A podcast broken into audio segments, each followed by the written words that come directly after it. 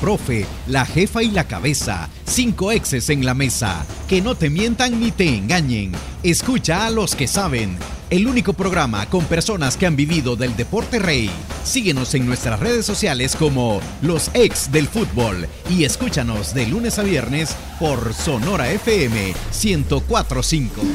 Hola, ¿qué tal? Buenas tardes, bienvenidos a Los Ex del Fútbol. Gracias por acompañarnos en este día martes. Un martes en donde la selección sacó un empate en su gira por Asia frente a la selección de Corea del Sur con tanto de Alex Roldán a los 87 minutos tras una asistencia de Jairo Enríquez a balón estacionario. Eh, valió, muchos dicen la pena, no tan desvelada, pero sí algunos madrugaron, que no están acostumbrados a, atender la oportunidad. sí, dice nuestro señor productor. Puede ser que a las 5 de la mañana es madrugar, ¿no? Para algunos sí, mire su, señor productor y dice que sí está madrugando a las 5 de la mañana. Para otros no, tuvimos la oportunidad de estar atentos a todas las variantes que tuvo el profesor Hugo Pérez, a las declaraciones que brindó también a un medio el día de ayer. Eh, me voy a quedar con algo que mencionó el profesor Hugo Pérez, que tras la derrota que sufrimos en el primer partido frente a Japón había dos opciones, o salir dolidos o salir con hambre. Yo creo que el hambre fue el que motivó a a los seleccionados, sobre todo a hacer un muy buen primer tiempo, a pesar que muchos hablan de situaciones defensivas. Pero lo vamos a hablar más adelante en el análisis. Gracias por estar pendiente a través de Radio Sonora y las diferentes plataformas digitales de los ex del fútbol. Profe, me, emocioné. me, disculpe. Buenas tardes. No, no, está bien, está perfecto. Eh. obviamente después del partido con Japón, ver eh, un desempeño de la selección como hoy y sobre todo el resultado porque de la mayoría de la gente que habla, hablamos casi todos del resultado, no del desempeño. Entonces, eh, hoy realmente el resultado dice otra cosa. Así que eh, estoy tan emocionado, aunque no se me vea, obviamente, ¿no? Probablemente el, maquillaje no me, no me hace ver tan emocionado. Eh, entonces, pero, pero no, no, Contento, contento por, por el desempeño hoy de la selección. Eh, sí, jugamos contra un equipo mejor que nosotros, que nos superó en el juego, pero el haber sorteado las diferentes situaciones del partido y, hay que hablar también que tuvimos un poco de fortuna porque ellos no tuvieron la puntería necesaria. Eh, y después aprovechamos una pelota, eh, una pelota parada que no es fácil con esos equipos. No, no es nada fácil, tienen muy buen trabajo de base, jugadores que juegan en ligas competitivas, jugadores que vienen de jugar el último mundial. Entonces, eh, es, un, es un rendimiento para aplaudir y para esperar, no para mucho más. Eh, para los amigos que nos acompañan, buenas tardes y gracias por eh, compartir este momento con nosotros. Manuel, ¿qué tal? Bien, contento, muy, muy, muy feliz, principalmente, a ver, no, no, no necesariamente por el resultado, sino también porque parecería ser que no satanizamos defendernos. ¿Ya? Es que, es que, es que, hay acciones, que partidos que, partidos que van te van a obligar a defenderte y este era un partido para defenderte. Yo estoy muy feliz porque una de, las, una de las fases del fútbol es la fase sin posesión de pelota. Hay equipos que te van a quitar la pelota, como Corea del Sur, como Japón, y contra esos equipos tenés que estar preparado en esa fase defensiva. Hoy nuestra selección mostró que en fase defensiva puede ser muy ordenada y que los, la superioridad física en velocidad y psicológica que tenga un rival se puede eh, disminuir o se puede competir con orden con orden defensivo en la fase sin la posesión de pelota. Así es que estoy contento con eso, aunque al profesor no le guste que yo diga que el cerocerismo o el, un, un gol que te metan, pues estás más cerca de conseguir un empate que si te meten seis, es evidente. Profe, ¿qué tal? Hola, ¿cómo estás Diana, Manuel, Emiliano, todos los radioescuchas a través de Radio Sonora y las plataformas digitales? Me quitó la frase, Manuel. con, la que, con la que iba a iniciar, ¿verdad? Con el cerocerismo, porque es lo que estaba describiendo, Manuel. Pero fue, fue, fue un a unoísmo, no, a noísmo, no, perdón. Y, interesante lo de la selección porque me parece, y ahí me va a corregir eh, eh, eh, Manuel y, y Emiliano y también entrenadora Diana en el sentido de No, Diana hoy, hoy vino con, con, la, con, la, con la tablet. Hoy tal vez se moje, tal vez se moje. Que, cambió el dibujo táctico del entrenador y como por, y como consecuencia las funciones de los jugadores, a pesar de que sale con línea de cuatro en el partido anterior, en, bueno, en el partido anterior 4-4-2, ahora sale 4-4, 1 delante de la línea de 4 y con un hombre en punta. Entonces, eh, no solo es en tema del dibujo, sino las funciones que desempeñan. En pocas palabras, ahora cambió de decir, vamos a poner a Landa Verde delante de Narciso, sino que ahora tanto Cristian Martínez como Narciso hacen función defensiva y le generan, digamos, mayor oportunidad para que eh, intentara Harold Osorio con los que lo acompañaban por los laterales de generar algo diferente, lo que implicaría que a Corea lo entretenés un poco más para que no tenga esa facilidad de salir. De repente, y ya me estoy adelantando, pero parece que inició tratando de hacer presión alta, ¿verdad? Mucha, muy, muy alta siempre. Pero obviamente luego uno empieza a identificar el tema de la parte física, ¿verdad? Que ahí hay una gran diferencia. No, y, pasa lo que normalmente eh, nos pasa, bueno, con Manuel cuando uno tiene la posibilidad de salir de la liga de acá, ir a jugar algún partido ahí nomás, cerquita, México o Estados Unidos. Eh, hoy no tanto, pero hubo una época que nos costaba 10, 15 o 20 minutos adecuarnos al ritmo en el que corre la pelota en esas canchas. Y encima eh, como vieron ¿no? los, amigos que, tuvieron la posibilidad de seguir el partido, antes del juego estaba lloviznando. Entonces, una cancha rápida y encima mojada, obviamente era, era toda eh, un ecosistema que era mucho más favorable a ellos que a nosotros. Y se vio, eh, digamos, la primera secuencia de más de dos pases seguidos que dimos fue al minuto 11. Y fue exactamente cuando llega... Kevin Reyes por el lado derecho, ¿no? Que ganamos el córner, digamos. Pero es más, más fácil, perdón, Diana, sé que tenés preguntas, pero es más fácil sobreponerte a esos 11 minutos sin una secuencia de dos pases seguidos, que es evidente, a ver, el, rival no, en esos 11 minutos nos defendimos, nos defendimos. Es más fácil sobreponerte a esa situación si tenés el arco en cero. A que si contra Japón ya tenías en cinco minutos tenías dos, dos a cero y uno menos, ¿no? No, y uno, uno medio con, con, bueno, con la desvelada y con lo que sea. Eh, Empieza el partido, uno se acomoda, obviamente no me levanté, me quedé en la cama, me, puse el partido, porque si había un gol antes de los cinco minutos, iba a seguir durmiendo. Entonces vi que pasamos minutos ah, cinco y dije, ya mejoramos, hay para, hay para analizar. Entonces por lo menos va a haber algo para analizar. Y, realmente el partido se da así. Eh, también en esos 11 minutos probablemente... Eh, a Corea también, ¿no? La cancha muy rápido hizo que se equivocaran un poquito y nos, nos dos o tres veces en sus pases se equivocó y nos dio la pelota, pero nosotros no la podíamos sostener. Eh, fue muy bueno el intento que tuvieron eh, Jaro con Leo, pero no, no la sosteníamos porque ellos son un equipo más rápido, más ordenado y eh, en un lugar donde teníamos inferioridad numérica. ¿no? A mí lo de, lo de Brian Hill espero que se siga quedando en la selección de ahora para siempre porque, porque me parece que si este equipo sigue creciendo ¿no? con el tipo de rivales que vamos a jugar, él va a ser muy importante en esta selección. Y no esperemos que, lo que se busque de Brian Hill es que en todos los partidos tenga opciones de gol y en el área sea protagonista. No, es muy importante en la selección porque alguien podría decir, pero ¿por qué? ¿Cuántos tiros al arco hizo y es, delantero? No es ese el análisis, por Dios, no es... Eh, el, 9, vamos, si van a análisis, el 9 de Corea tuvo seis situaciones de gol y tampoco metió ninguno. Entonces, en la estadística el 9 de nosotros no metió ningún gol y el de Corea tampoco. No se ¿Cuál fue más efectivo? El de nosotros, porque tuvo menos opciones. Exactamente, no se trata de la simple estadística de cuántos tiros al arco, no, el volumen de juego, ese que no es cuantificable, que es, eh, no se puede medir.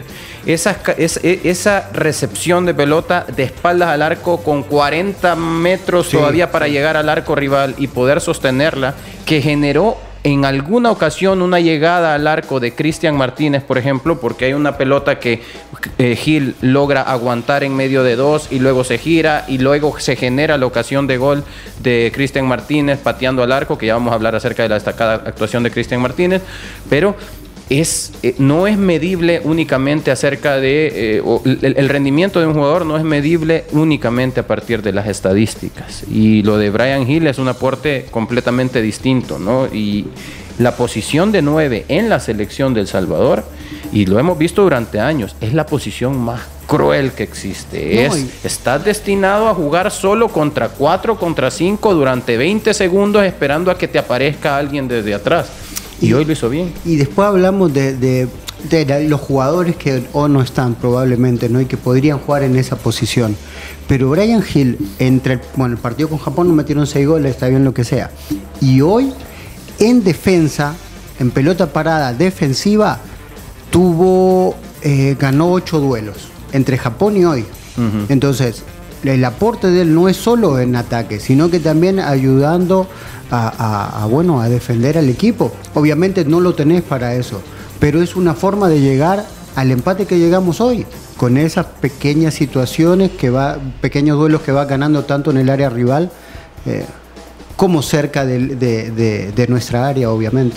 Y creo que lo hemos, hemos sido específicos en mencionar no es que estemos dejando de lado el resultado, pero lo más importante de estos amistosos es el funcionamiento de cara a la competencia que se viene como es la Copa Oro para nuestro país y los aspectos eh, en función del planteamiento que, que, hizo el profesor Hugo Pérez para cada uno de los encuentros. Eh, voy a, de, y de este partido voy a hablar de los 11 iniciales porque sí hubo un cambio. Nos, totalmente, sorprendió a todos. En, la, en lo que específicamente hicieron cada línea los jugadores, en el caso de la portería lo que hizo Tomás Romero, acompañado de Erika Balceta, eh, de Eric Zabaleta, de Roldán y de Brian Tamacas. Eh, en el medio campo, Narciso Orellana, Cristian Martínez, Harold Osorio, León Benjíbar, eh, Kevin Reyes y Brian Hill en punta, que fueron los decididos por el profesor Hugo Pérez para iniciar en el 11 titular para este compromiso frente a Corea del Sur. hablábamos de la función que habían tenido algunos jugadores. Me voy a centrar en el que creo que todos coincidimos que fue el mejor jugador de ese partido, fue Cristian Martínez. Eh, sí es un jugador que quizás no está tan en el, en el radar para algunos eh, eso es importante que eh, nos gusta el fútbol algunos aficionados pero es un jugador que hoy se comprometió a sacar el partido limpio en su zona y a aportar a sus compañeros no solo en aspectos defensivos sino también en la ofensiva cuando trataba de utilizar muy bien las bandas que tiene eh, en su oportunidad la selección Sí, yo estoy completamente de acuerdo. Yo he visto eh, cualquier cantidad también de publicaciones acerca del gran rendimiento de Leo Mengíbar y el gran rendimiento de Harold Osorio. Yo creo que lo más destacable de estos dos que estoy mencionando es la personalidad con la que encaran un partido internacional que en teoría o en el papel les sobrepasa la experiencia que ellos tienen, ¿no? Y lo encaran con una personalidad espectacular no podemos decir necesariamente que es un partidazo de ellos porque nuestra selección no es que tiene la pelota en grandes lapsos del partido, por eso no podemos definirlo como que wow, qué partidazo el que hicieron, pero sí hay demasiadas cosas que destacar en ellos, en su funcionamiento, su personalidad, su temple, su temperamento, en su ganas de salir adelante y este tipo de partidos les van a ayudar mucho a ellos.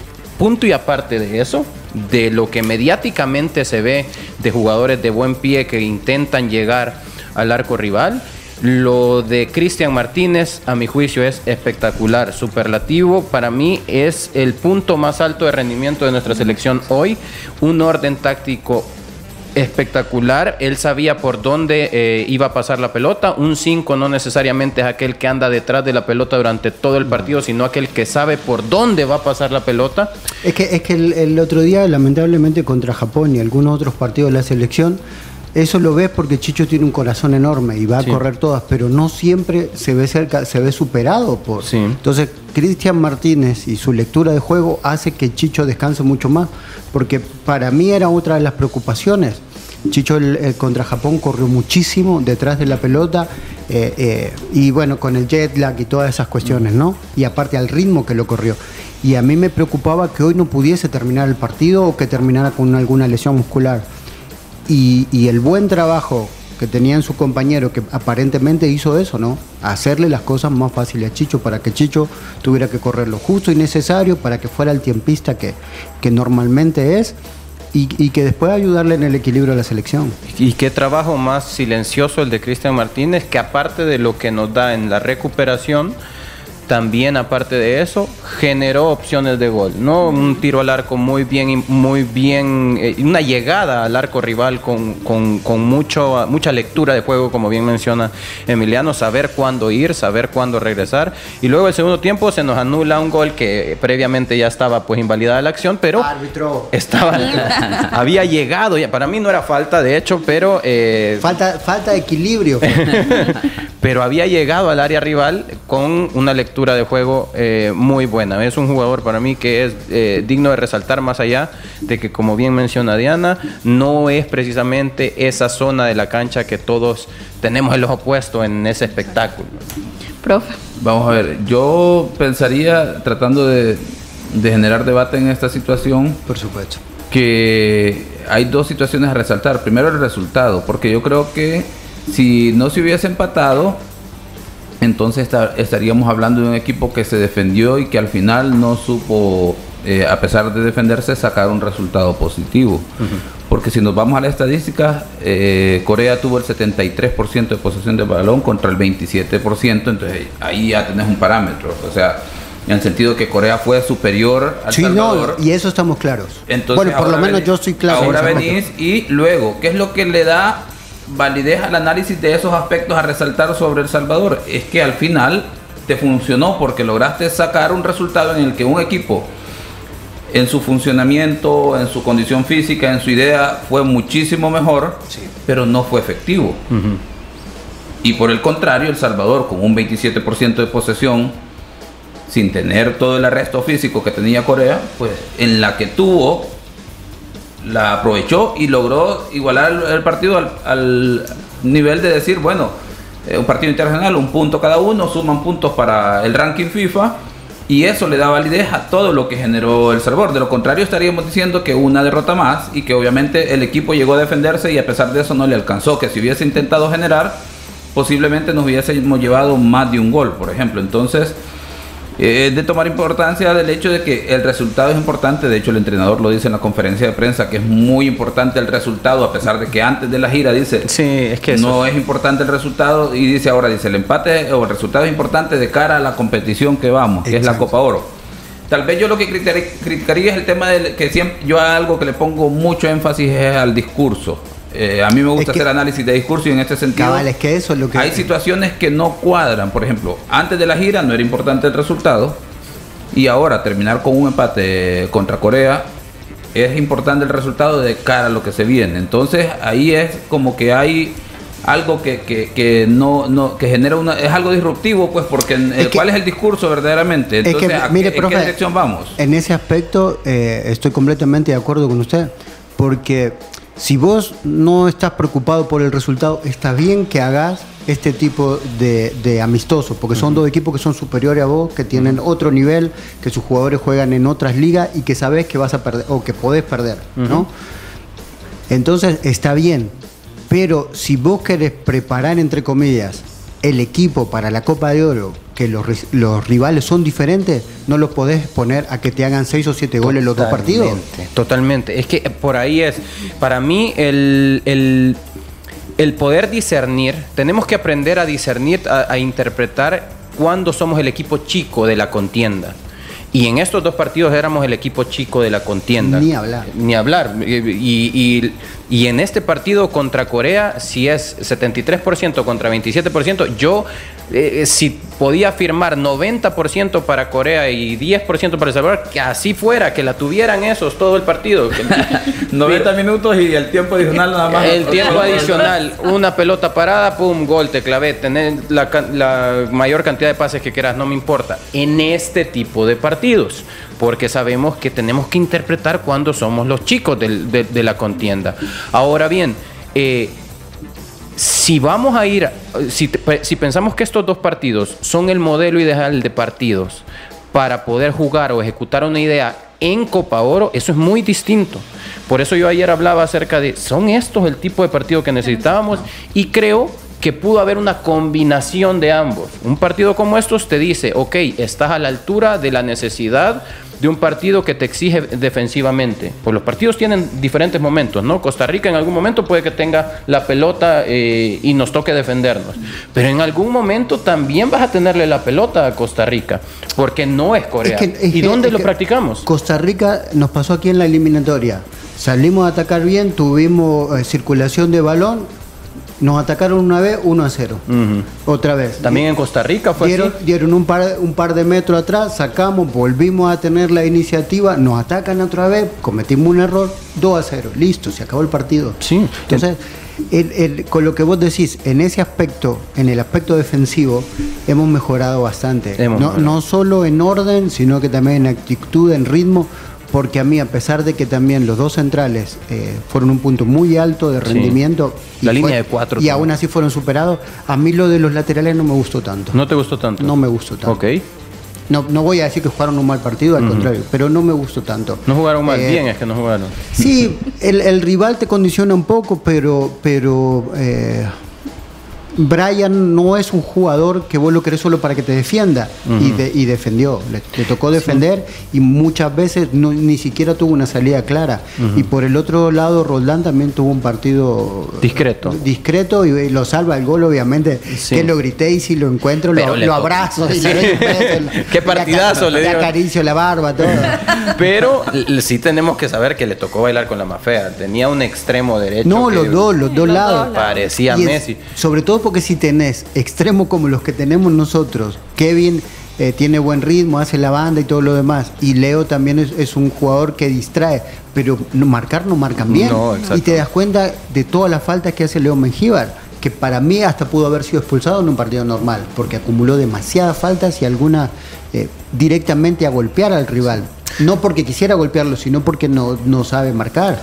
Entonces, eh, pero en ese aspecto el equipo eh, ganó, ganó mucho. Por eso yo, valoro, digamos, ¿no? Vos querés al 9, que el 9 te haga goles, mm. pero valoro también que el 9 venga y gane pelotas defensivas, porque eso también te hace, eh, te hace descansar a la defensa. Y, sobre todo que, te da más fuerza, más ímpetu. Y lo ves en una jugada, en una tontera, una barrida de cabalceta que eh, no deja que ellos tiren el centro y regale un córner. Regalar un córner en este aspecto, entre comillas, es también casi una jugada de gol. y él, al haber ganado ese duelo, entre comillas, se da ánimo él mismo y da ánimo a la defensa. Entonces, eh, esas pequeñas cosas abonan para que el equipo siga manteniendo una concentración de que el, obviamente que el 0-0 era muy bueno para nosotros. Voy a hacer una pausa. Eh, al regresar vamos a hablar si este puede ser el 11 inicial, el 11 ideal para el profesor Hugo Pérez. En Copa Oro podría haber cambio. Ya vamos a hablar acerca de la convocatoria porque está la salida también de Walter Pineda en Copa Oro y viene eh, Nelson Blanco para, este, eh, para esta competición. Ahí podría haber una variación. que el cansancio y el desgaste de la vida no te impida vivir momentos inolvidables. Recupera tu vitalidad con Geriasil Geriasil con minerales y ginseng. Geriasil H7 te da vida, te mantiene activo y te hace sentir de 20. Póngale vida a sus años con Geriasil, calidad de laboratorio suizos. Ya regresamos. Los ex del fútbol. Regresamos. Ay, me siento estresado y me duele todo. Me quiero relax. Prueba el nuevo Dolocrin Marihuana para masajes relajantes. ¿Dolocrin Mari qué? Dolocrin Marihuana. Dolocrin original, fuerte y el nuevo Dolocrin Marihuana. Dolocrin Marihuana. El masaje que sí alivia. Compruébalo. ¡Que le apliquen Dolocrin! Alerta, no te dejes engañar. Busca el emblema de calidad en relieve en la tapa. Laboratorios Suizos, innovando con excelencia.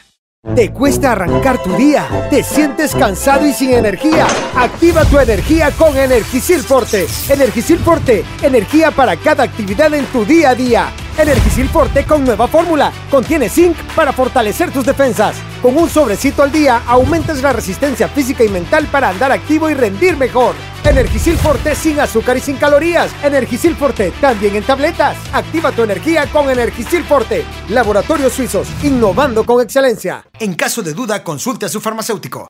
Continuamos con los ex del fútbol. Continuamos con más de los ex del fútbol. Walter Scott, el experto en el cabello del hombre, tinte de fácil aplicación que cubre las canas en barba y cabello en solo 5 minutos. Está disponible también en shampoo y crema fijadora para platinar las canas. Ya voy a regañar a Manuel. ¿Por qué la Me risa? distrae, yo estoy concentrada y usted. La risa cuando hablas de canas. Me voy a invitar mejor a que utilice Walter Pero Scott. el otro día que te perdimos 6 a 0 no podíamos hacer ni un chiste. Estábamos mal. Hay, que, Hoy hay que, disfrutar. Sí, sí, sí. que Ahora- ojalá nos dure, pero. Que, ese es otro tema, perdón. Ese lo de hoy fue muy bueno, pero el, primer problema que tenemos, y no tiene nada que ver con Hugo Pérez, sino que con los últimos 20 años, es que no podemos sostener un rendimiento de equipos, ni sostener rendimiento de jugadores. Hubo una época que la selección casi se decía de memoria, ¿no? Porque había una generación de jugadores diferentes pero hace rato que no conseguimos eso. Y, obviamente lo de Leo nos gusta un montón, lo de Harold nos gusta un montón, Kevin también, sus jugadores que tienen para darle mucho a la selección. Pero hay que ver, nosotros, lamentablemente aquí en El Salvador tenemos que ir partido tras partido. Sí, tiene que ver con algo que mencionaba también el profesor ayer, y es que la liga local no te brinda, la, no hablemos de, de la competitividad de la liga local, no, hablemos de eh, la estructura de un torneo constante que te mantenga competitivo durante todo el año. No, tenemos tres años y medio de que solo se tuvo dos torneos cortos regulares. Y hablamos de regulares en donde activamente estuviste nueve meses en competencia. El resto de torneos te permitió estar activo en promedio tres meses. Ah, tres meses activo. Para, un fútbol en desarrollo es nada. Sí, exactamente. Y nosotros estamos eso, eh, todavía seguimos desarrollando o buscar seguir desarrollando talentos. Porque talento hay, eso no hay ninguna duda, talento hay. Vamos a darles a conocer la delegación oficial de El Salvador de cara a lo que se viene en la Copa Oro. Como lo decía, hay una sola modificación, es la salida del jugador del Club Deportivo Águila, Walter Pineda, y quien ingresa es Nelson Blanco también en esa eh, misma posición. Ahí están los porteros Mario González, Omar Romero, Oscar Pleites, los defensas Roberto Domínguez, Eric Zabaleta, Erika Balceta, Ronald Rodríguez, Alexander Roldán, Nelson Blanco, Brian Tamacas y William Canales. Los volantes, Narciso Orellana, Cristian Martínez, Brian Landaverde, Harold Osorio, Melvin Cartagena, Leonardo Mengíbar, Jairo Enríquez. Y como delantero, Joshua Pérez, eh, Mayer Gil, Kevin Reyes, Brian Gil y Christian Gil. Yo hablaba eh, la posibilidad de que el 11 que vimos frente a Corea del Sur pudiera ser, porque no el 11 titular que podríamos utilizar en Copa Oro, en la competición y también ¿por qué no? Si vemos la oportunidad de generar más opciones, podría tener la oportunidad de Nelson Blanco en defensa, la salida de Kevin Reyes y que Kevin Roldán, eh, perdón, Alexander Roldán pudiera eh, utilizar la, la posición de Kevin Reyes. Son situaciones que se pueden dar en el partido, pero hablamos de que nos gustó eh, cada una de las zonas que tuvo El Salvador en este partido. El profe Emiliano me dijo de que en las bandas los, los volantes no me gustaron. A mí no me gustaron tanto. ¿Por eh, por lo mismo, porque como al no poder sostener la pelota, eh, hacía que ellos siempre estuviesen como desconectados del equipo, ¿no? Y la perdían muy rápido y entonces la reconvención de ellos tampoco era rápida. Lo mejor de Corea fue por el centro del campo en contraposición que decimos que para mí de lo mejor fueron los centrales y los dos y los dos volantes centrales, ¿no? Pero lo mejor de Corea fue por ahí, porque ellos hacían zona interior y nuestros laterales no agarraban a nadie. Tanto así que en el gol a mí me parece que Brian Tamacas corre de atrás y cuando el rival hace la finta pasa de largo. Sí por, por marcar mal. Por ir corriendo hacia su arco. En el área no podés estar desesperado, tenés que ser tiempiza, tiempiza. Y, y eso es lo que hace Cabalceta, lo aguanta, lo aguanta, lo aguanta, esperando que venga Brian a hacerle el relevo. Y en vez de hacerle el relevo, va a correr directamente a la pelota. Cuando el jugador recorta, queda fuera de la foto. Entonces, por el otro lado, Roldán igual. Y como decíamos, ¿no? Eh, lo de Kevin y lo de Leo también fue muy bueno pero de, como no pudimos sostener tanto la pelota, entonces eso hace que los, que los laterales queden expuestos, porque no terminan de salir y tienen que estar defendiendo. Reciben la pelota, no tienen receptor y la terminan perdiendo. Y quedan otra vez mal parados por la velocidad de Corea. Por, por ahí pasa lo mío. Creo que si hubiésemos conseguido sostener un poco la pelota más, lo de los laterales hubiese sido, eh, tal vez hubiesen podido aportar más en ataque, que eso siempre haría que el equipo tuviese más jugadores, ¿no? Que fue lo que nos pasó. Eh, Kevin y Leo por momentos quedan muy atrás, eh, teníamos que despejar el balón, eh, Brian Hill varias veces pudo sostenerla, pero no tenía con quién y la perdía rápido porque o, le robaban la pelota porque teníamos un equipo coreano más rápido que y, retrocede. mejor parado y aparte con superioridad numérica. Entonces, eh, como decimos, no, no, no, no digo que fue un mal partido de ellos, pero fue uno de los puntos más, más flojos de la selección. Y tiene que ver con eso, ¿no? Vos de Harold y de Leo te gusta mucho porque tienen pocos partidos en la selección, lo que decías, ¿no? De la experiencia que ellos no están acostumbrados a este ecosistema. Pero en cambio, Brian y, Alex Roldán ya nos han dado eh, rendimientos mucho mayores y sostenidos. Entonces vos esperás más de ellos, más allá de, quién sea el rival. Son siempre los puntos más altos de la selección y hoy me parece que no, no, no sé si fue porque no recibieron ayuda o porque directamente le tocó lidiar con, con la parte más peligrosa del ataque coreano, pero creo que la tranquilidad es que sabemos que estos dos chicos pueden rendir mucho mejor. esa es la tranquilidad. Y que, los rivales son distintos. Exacto. Profe Elmer, eh, la zona de la portería, creo que tenemos que hablar específicamente de la gran actuación que tuvo Tomás Romero. ¿Se le debe dar la oportunidad en Copa Oro? esa es la, pregunta difícil porque eh, cuando hablaba Emiliano de el rendimiento sostenido y no solo de un torneo, sino que de todas las competiciones que ha tenido la selección, digamos, al frente del proyecto Hugo Pérez. Mario González ha sido muy regular. Mm. O sea, en, pues sería injusto tomar una decisión. Me atrevería a decir que el jugador de Hugo Pérez, el que le ha dado más en, este proceso o, lo que sea, ha sido Mario González. Sí, para mí, para mí sin ninguna duda. Él. Ahora, obviamente, en el partido uno le logra ver, eh, digamos, cualidades muy buenas a Tomás Romero, ¿verdad? En circunstancias que posiblemente no se le ha exigido o, han sido en circunstancias diferentes a las que ha tenido Mario. Un partido que creo yo que le permitió a Tomás Romero decir, bueno, aquí estoy, yo también cuento, ¿verdad? Y pues obviamente ahí vendrá el análisis, pero si nos vamos solo por el partido de, la madrugada ahora, no podemos decir que debe de ser Tomás Romero el titular, porque si es por regularidad, rendimiento, debe de ser Mario González. Eso no quita que, eh, digamos, en este caso Copa Oro, tenés tres partidos, en el último partido, si ya tenés la clasificación, por ejemplo, que puedas darle la oportunidad a Tomás Romero en este caso, ¿verdad? Porque luego vendrá el tema de que se como sucedía en Club Deportivo Águila que tenía dos guardametas o que tiene dos guardametas digamos casi del mismo nivel. De jerarquía. Ahí el entrenador decía el entrenamiento de semana a semana. En selección no tenés esa oportunidad de darle el día a día para decir eh, eh, ahora vi mejor a este el entrenamiento y tengo mejores eh, evaluaciones para que este sea el titular sino que en selección siempre quién ha sido el más regular, el que ha estado constante y todo lo demás, ¿verdad? Insisto, por regularidad, por rendimiento, en términos generales debe ser Mario González el titular indiscutible, pero claro, con el partido de ayer, eh, Tomás Romero dijo aquí estoy, ¿verdad? o sea, eh, el entrenador, piénseselo, vea, en alguna oportunidad no dude en contar conmigo.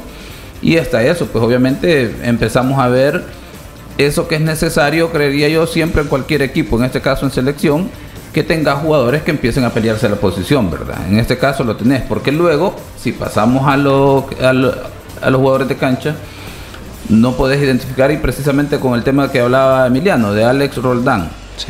Se habla de que no ha tenido el mismo rendimiento que le hemos visto en otras ocasiones, pero es que tendríamos que hablar de que en otros momentos, si se acuerdan aquel partido que entra contra Guatemala, que creo que fue el debut de él, pues termina anotando eh, juega pocos minutos, y, pero es una posición muy diferente a la que ha estado desempeñando en los últimos partidos. Luego, en la octagonal ha tenido una función, de, de repente ha sido el comodín y que lo ha hecho muy bien.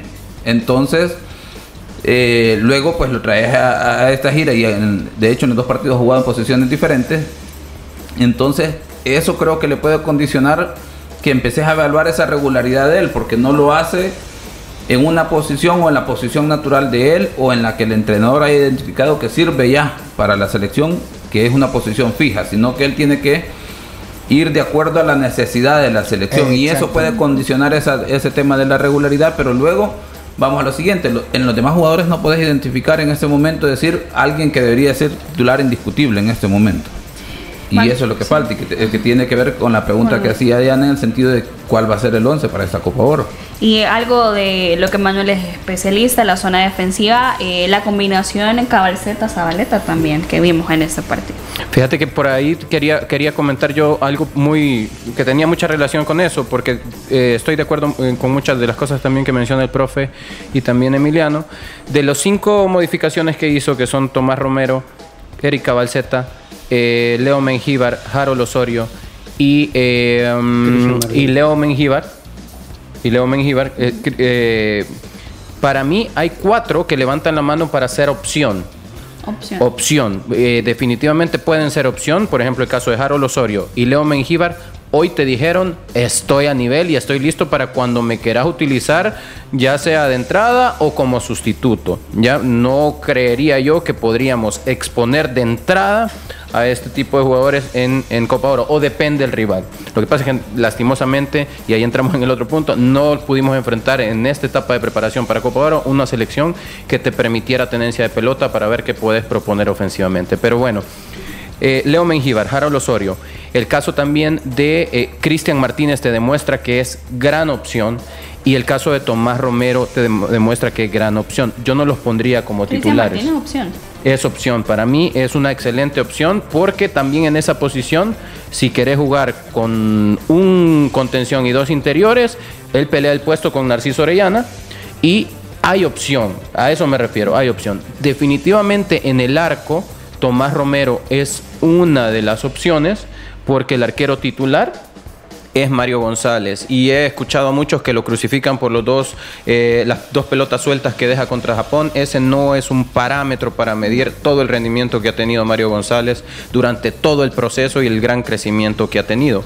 Y no desmeritemos tampoco el gran trabajo de Tomás Romero. Tenemos dos grandes arqueros en, en la selección nacional.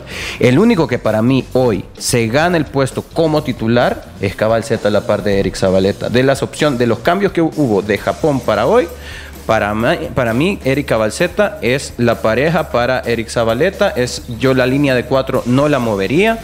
Hay un tema así con lo que estaba mencionando el profe de Alex Roldán, que si nos puede ser más productivo arriba o nos puede ser más productivo como lateral. Creo que el entrenador tiene que pensar más en el grupo, en el equipo, y sí, puede que nos dé más rendimiento eh, jugando como interior o jugando incluso como lateral por derecha, pero ¿qué pasa con el hueco que dejo en el lateral izquierdo?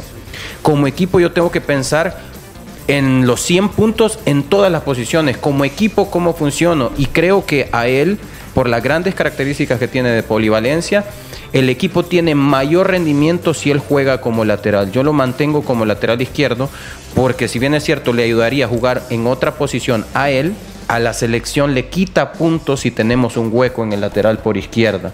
Y eh, quizá me falta muchísimo ver a Nelson Blanco, he, te- he tenido pocas oportunidades de verlo, lo va a poder contar con el lateral izquierdo que juega en Estados Unidos para Copa Oro, pero no sé si la selección tendría mejor rendimiento global con Nelson Blanco como lateral con Alex Roldán como lateral. Y en media cancha tenemos opciones, a eso me refería, tenemos opciones. Narciso, Brian Landaverde, eh, el caso de Harold Osorio hoy, incluso hasta León Mengíbar en algún momento podría jugar como interior si se quiere ser ofensivo. Eh, hay diferentes opciones en media cancha como para no dejar ese hueco en lateral izquierdo que para mí me parece que es muy importante. Vamos a leer algunos mensajes que nos envían ingenios de la tribuna para eh, dejar cerrado el tema selección. Eh, Ponce dice, jugamos defendiendo muy bien, Jairo entró y se notó la diferencia. Espero que en la Copa Oro Jairo sea quien alimente a Gil. Wilfredo López es bueno después del 6 a 0 levantarse psicológicamente, el empate ayuda. Eh, Tomás Romero debe ser titular en Copa Oro, merece la oportunidad. Los jugadores de la liga local se les ve menos ritmo por tantos problemas en la liga local. Eh, Milton Moreira dice Japón arrolló a Perú y con 11. Mauricio Espinosa me gusta ver ganar a la selecta o por lo menos no verla perder, pero de ahí a estar celebrando como lo hacen varios perfiles acá en Twitter es que no se ha ganado nada. A esperar la Copa de Oro, que es nuestro verdadero nivel de competición y toca siempre apoyar, dice Mauricio Espinosa. Gracias por sus mensajes. Y ahora eh, vamos a hacer una pausa. Al regresar vamos a hablar ahora sí tema de fútbol nacional, eh, internacional también y el tema con Alianza, porque Alianza tendría que haber iniciado pretemporada el día de ayer, lunes. Hacemos una pausa y ya regresamos. Los ex del fútbol. Regresamos.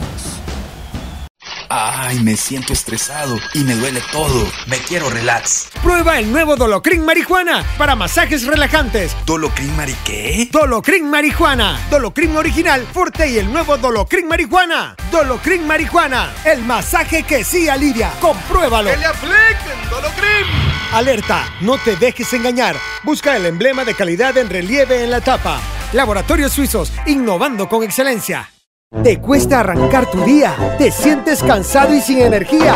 Activa tu energía con Energisil Forte. Energisil Forte, energía para cada actividad en tu día a día. Energisil Forte con nueva fórmula. Contiene zinc para fortalecer tus defensas. Con un sobrecito al día aumentas la resistencia física y mental para andar activo y rendir mejor. Energisil Forte sin azúcar y sin calorías. Energisil Forte también en tabletas. Activa tu energía con Energisil Forte. Laboratorios Suizos, innovando con excelencia. En caso de duda, consulte a su farmacéutico. Continuamos con los ex del fútbol. Continuamos con más de los ex del fútbol. Que el cansancio y el desgaste de la vida no te impida vivir momentos inolvidables. Recupera tu vitalidad con Geriasil. Geriasil con minerales y ginseng. Geriasil H7 te da vida, te mantiene activo y te hace sentir de 20. Póngale vida a sus años con Geriasil. Calidad de laboratorios suizos. Y ahora el tema del fútbol nacional. Eh, el día de ayer se recibía la documentación para la licencia de clubes. No hay alguna noticia en donde haya mencionado de que si todos lo presentaron la documentación, si va en regla, así que me imagino que durante estos días se dará a conocer precisamente dicha información. Pero el tema de Alianza, eh, el periódico Diario El Salvador dio a conocer que Alianza va a tener que posponer por tiempo indefinido el inicio de la pretemporada, ya que como se menciona en ese medio, la dirigencia de Alianza no envió los pasajes aéreos a sus técnicos, eh, ya tanto al profesor Eduardo Lara y también a su auxiliar José Silva para su regreso al país. La pretemporada de Alianza estaba eh, prevista para el día de ayer lunes, como se había planificado, me imagino que el profesor Eduardo Lara eh, ahora no tiene presidente Alianza, eso lo sabemos muy bien ante toda la situación que se ha generado por el proceso judicial del de, señor Pedro Hernández. Lara se marchó hace aproximadamente una semana de nuestro país y él mencionaba de que iba a regresar precisamente para dar inicio eh, con todo lo que tenía para Alianza. Profe. Sí, tal vez eh, alguna una acotación en cuanto a lo que es el tema de licencia de, clubes. Recordemos, recordemos que lo que se hizo ayer fue, eh, hasta donde entenderemos por los requerimientos, es presentar todos los, lo, las, digamos, los elementos que, en el reglamento se piden. Luego será la comisión la que hará una revisión y ahí podrán venir eh, observaciones, entenderemos, incluso se habla del tema de multas por esas situaciones y luego ver qué equipos cumplen para darles el aval. Entenderemos que si hay observaciones habrá un periodo prudencial para que puedan subsanar esas observaciones, para que puedan obtener ya sea la licencia de clubes a nivel eh, nacional o regional en este caso. Luego con lo de Alianza, pues creo yo que eh, hasta cierto punto eh, incertidumbre, ¿verdad? En el sentido de cómo deberá replantear el club toda su estrategia del tema de los jugadores que le tocará renovar, qué proyectará, pues si podrá hacer digamos, de una forma eh, sostenible el tema de las finanzas eh, en dos torneos en los que no tendrá la oportunidad de ingresar aficionados. Y pues obviamente eh, aquí empezamos a ver esa parte porque obviamente retrasar o al menos una semana la pretemporada implicará el ahorrarse dinero, entre comillas, ¿verdad? En este caso, por esa situación que puede afrontar el club, que posiblemente no la tenga clara, ¿verdad? Cómo solventarla. Manuel. Bueno, pues en realidad sí es, eh, dependiendo de cómo, cómo se hayan presentado al final, eh, hablando acerca de los, eh, las licencias, en realidad no hemos tenido noticias respecto a, a cuántos equipos pudieron cumplir. al puede que, como dice el dicho, ¿no? Eh, si no hay noticias, son buenas noticias. Quiere decir que si no hemos tenido ningún eh, comentario al respecto, puede que todos los equipos, y pensando bien, puede que todos los equipos hayan presentado y ojalá que en ese sentido, eh, pues estemos en camino a tener una, una liga mucho más profesionalizada. habían muchos requerimientos, se nos hace quizá siendo mal pensados, ahora sí siendo mal pensados, se nos hace difícil entender si, si, si todos los equipos lo, o, se nos hace difícil aceptar si, si todos los equipos lo han, lo han presentado, pero sí es, eh, hasta el momento pues no hemos tenido mayor noticia. Profe. el, silencio por el momento es alentador, ¿no? Eh, porque eh, después de las situaciones que se tuvieron, parecería que va todo encaminado. Obviamente la situación judicial que tiene Alianza y su presidente tienen que ver con el atraso de, de, específicamente lo que pasa en el club porque obviamente eh, si la cabeza no está más allá de que haya una estructura, eh, ya sabemos cómo se manejan en el fútbol nacional. Entonces eso parecería que en el caso de Alianza está atrasando un poco la pretemporada que ya tenían, eh, entre comillas, pactada empezar. Después vamos a esperar a ver, a ver, a ver qué pasa. el silencio por el momento parecería prometedor pero hay que ver cómo se dan las situaciones. Si todo camina para que funcione, esto es bueno. Sabemos que los requerimientos eran muchos, que no iban a ser posibles de la noche a la mañana, entonces hay que tener, hay que tener un poco de paciencia. Ahora, me llama la atención que estemos hablando del tema de que Alianza retrasa el inicio de eh, su pretemporada, cuando la noticia debería de ser que ya en el caso de Faj, Águila y Jocoro ya tienen... Tendrían que empezar.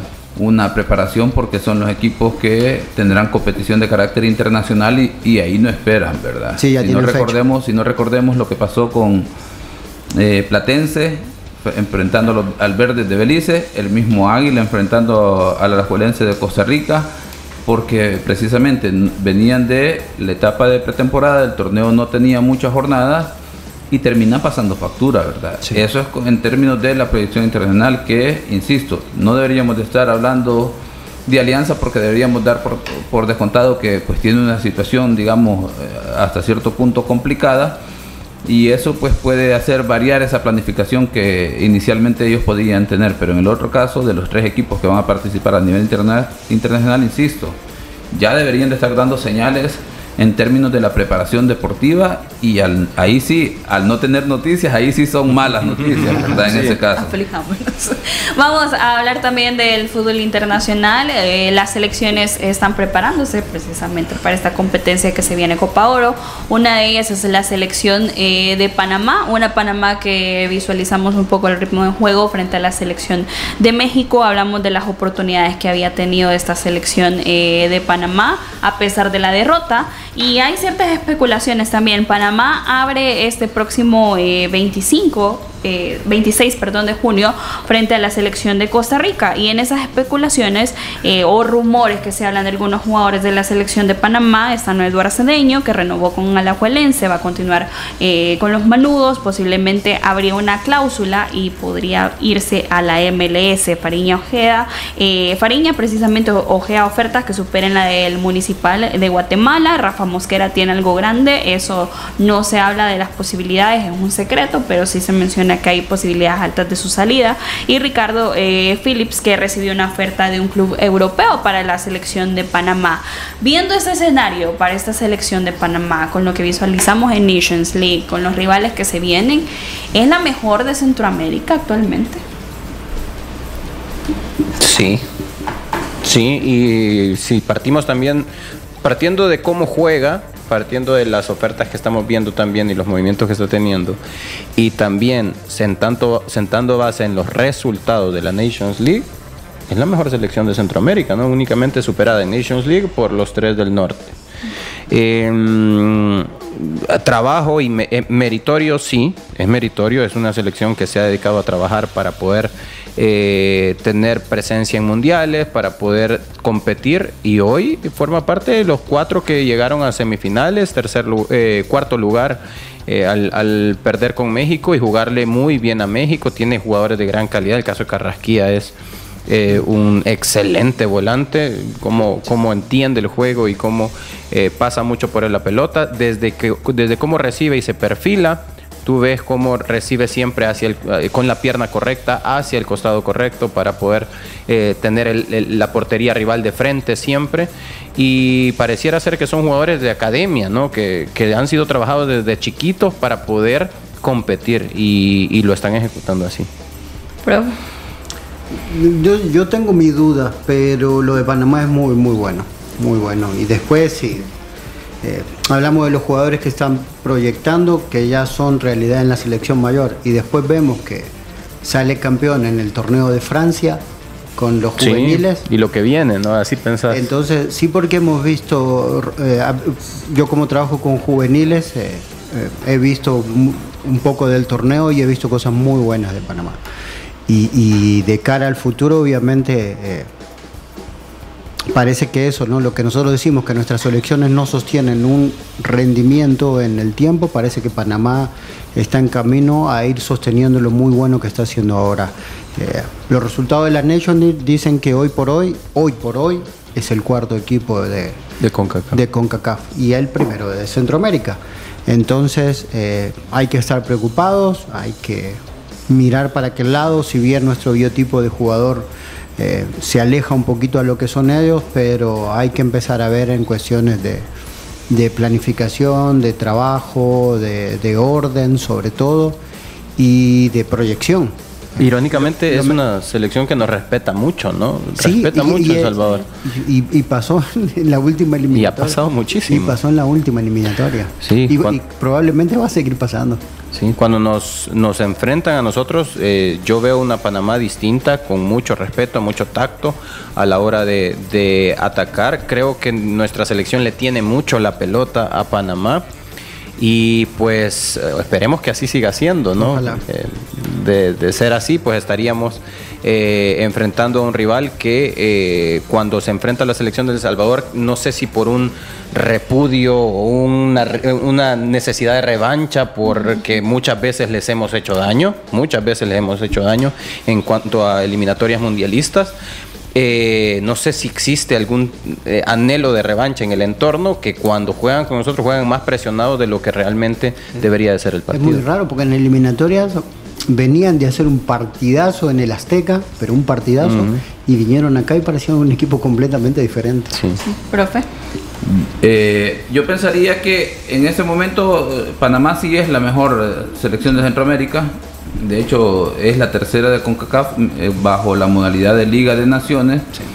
Pero quizás en esta Copa Oro vamos a ver una reconfiguración en relación a lo que se puede esperar de las selecciones porque bien interesante lo que se puede esperar, por ejemplo, de Estados Unidos, si va a mantener esa eh, línea de trabajo de estar en el primer lugar, lo que puede hacer Canadá, por ejemplo. Luego lo que puede hacer México, en el sentido que México llega golpeado, ¿verdad? Dolido en su amor propio. Y ahora, al llevar un entrenador interino, eh, implica que la responsabilidad pasa mucho por los jugadores. Y creo yo que, el partido que perdió México contra Estados Unidos no solo por el 3 a 0, sino la forma que termina no, la siendo humillado y frustrado, no, se podríamos decir que no fue ni buen perdedor, lo obligan a que los jugadores a, partir de ahora respondan de una manera diferente. Y luego hablamos de una Panamá que entra dentro del grupo donde está El Salvador y Costa Rica, que va a ser muy buen punto de medición.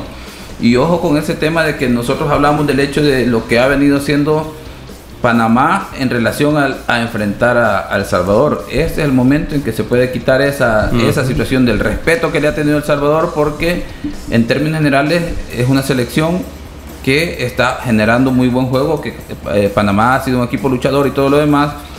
Eh, tuvimos aquí a una de las mejores selecciones de, de la historia de Panamá que termina clasificando posteriormente como consecuencia de ese trabajo que viene a un mundial. Ahora es una generación completamente, digamos, renovada y quizás eso puede hacer que lleguen con diferentes brillos en esa fase de grupo. Y ojo, que si no estamos atentos en Copa Oro nos podemos llevar sorpresa y que luego... Que la boca se le haga chicharrón. luego será... Yo trato de hacer el análisis de acuerdo a los eh, aspectos que se ven. Luego lo que uno quiera en términos de la emoción, que representar la selección de Salvador es otra situación, pero bueno, ni modo, ¿verdad? Hay que ser realista en ese sentido, que si no, pero es que tiene que ver con el hecho de que Panamá ha estado haciendo lo que tiene que hacer, no tiene una liga competitiva, si comparamos ligas quizás nosotros generamos un poquito más, pero como ellos se han enfocado de que no necesariamente teniendo una liga competitiva puede generar desarrollo a nivel de selecciones, ellos se dieron cuenta que buscando, sabiendo hacer un buen una scouting o selección de jugadores a nivel sub 15, sub 17, sub 20, darles el seguimiento, el proceso, involucrarlos en cantidad de partidos, tendrás oportunidad de que estos jugadores vayan a jugar al extranjero. Cuando vienen a reforzarte la selección, pues la selección irá creciendo. Entonces, y luego pues ganas experiencia, tenés jerarquía, que me parece que a este nivel eh, Panamá en todo su entorno lo tiene y llega muy bien, con muy buenas sensaciones a esta Copa Oro. Entonces, todo lo contrario de nosotros. O sea, de la Copa Oro anterior a esta, hay una gran diferencia. Llegábamos, creo yo, con una emoción de que iba a haber buen rendimiento, hubo buen rendimiento, no se pasó más allá de lo que históricamente ha pasado El Salvador, pero ahora, ¿qué es lo que viene? no tenéis una idea de qué es lo que puedes esperar de El Salvador. Por ejemplo, que cuando analizamos el partido contra Corea, lo que ustedes decían, no hemos tenido un partido en el que El Salvador pueda desarrollar su idea de juego, que le ha tocado. Pues bueno, eh, tapar los agujeros en términos de eh, la lluvia, porque el adversario ha arreciado con fuerza y no te ha permitido poder generar una idea, porque son rivales de más alto nivel. Definitivamente la parte táctica, física, la disciplina en términos del parado y pues nosotros llegamos con dudas, creería yo, a esta Copa Oro con selecciones que está a Panamá, el hecho de Costa Rica que le da continuidad a su entrenador con la idea de que genere una renovación de esa selección que creo yo que es la última que terminó clasificando mundial con todo ese bagaje y experiencia. Ahora tendrá que presentar algo completamente nuevo. la diferencia que ese entrenador con la nueva generación que tiene todos tienen que creerle porque acaba de manejar al, grupo de experiencia y lo logró llegar a una Copa del Mundo. Sí, y es importante lo que menciona de la base del profe Elmer, eh, una selección eh, de Panamá que Perdón. no, me podía aguantar la risa. Que acaba de salir campeón con Deli Valdés, eh, un cuerpo técnico que conoce muy bien eh, cómo se trabaja en la selección de Panamá, que tiene mucha experiencia eh, también, no solo a nivel individual como técnico, sino también colectiva. Así que son situaciones interesantes en donde nos vamos a enfrentar en Copa Oro ese próximo 4 de julio. antes de despedirnos, yo quiero que me definan con una, una palabra ¿Cómo llega El Salvador a Copa ahora? Mm. no sé qué. Mm, uy. ¿Por qué, tantas, palabras? no. eh, es que tendría que, que Bien, Manuel. No llega listo, y entonces, porque, porque yo creo que dudas eh, podría ser porque no en la parte defensiva y no que no se malinterprete dudas, Me, eh, me, explico, sino yo tengo dudas respecto a qué vamos a hacer cuando un equipo nos permita tener la pelota. Okay. No la misma. No, no, la, misma no. Em, Exacto. Por sí, sorpresa, no. Para mí una sorpresa. Por lo, por lo mismo, porque Vos no sabés cuál es El Salvador, si el que perdió 6 a 0 o el que empató 1 a 1. Entonces, eh, ilusión. Ilusión. Expectativas. Me quitó la palabra. Expectativas es lo que yo podría decir. Eh, eso puede ser en ambos sentidos, ¿verdad? Porque eh, igual coincido en ese aspecto de Emiliano, incluso va a ser la selección de la Copa Oro pasada, va a ser la selección de, la octagonal de la primera vuelta, la selección de la octagonal de, la, segunda, vuelta la selección de, de los partidos amistosos. ¿Cuál selección? ¿Con qué idea? Bueno, nos vamos a una pausa. Iba a decir, nos despedimos, nos esperamos mañana nuevamente a las 12. es que el profe Elmer me quitó expectativa. Yo quería también esa palabra, expectativa. Pues. Pero dijo que no se vale copiar, ¿verdad? Así que le puse. Tiene que dar una, tiene que dar una. Realidad, voy a decir.